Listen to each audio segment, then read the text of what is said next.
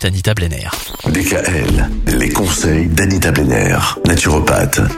Le calcium, c'est important pour les os d'avoir suffisamment de calcium et le calcium, ça peut se trouver dans plein de choses, notamment dans les herbes aromatiques. C'est vrai, on n'y pense pas. Et pourtant, les herbes aromatiques séchées sont de très bonnes sources de calcium.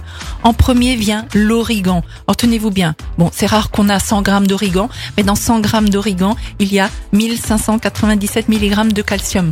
C'est énorme. La sauge en contient beaucoup. L'aneth, le thym, le basilic, la menthe et le persil.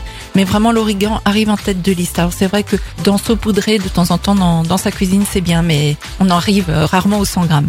Autre source de calcium, eh bien, il y a le lait de coco et le lait de soja qui sont des bonnes sources de calcium. Ce dernier est vraiment assimilé par l'organisme quand il est apporté par ce biais-là. Le tofu, qui est obtenu à partir du lait de soja caillé et pressé pour donner une pâte dont la fermeté dépend de, de l'intensité du pressage. Et c'est une source de calcium et de protéines et qui présente à la fois un très faible apport en matière grasse.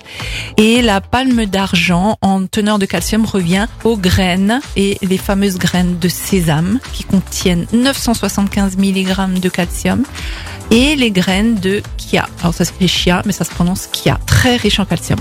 Et donc, vraiment, la super méga palme, c'est pour les algues. Elles contiennent, selon les espèces, de 3 à 14 fois plus de calcium que le lait. En tête, pour les algues, il y a le wakame, une algue très populaire dans la cuisine asiatique. C'est mieux aussi pour ça qu'ils ont peu de taux de fracture.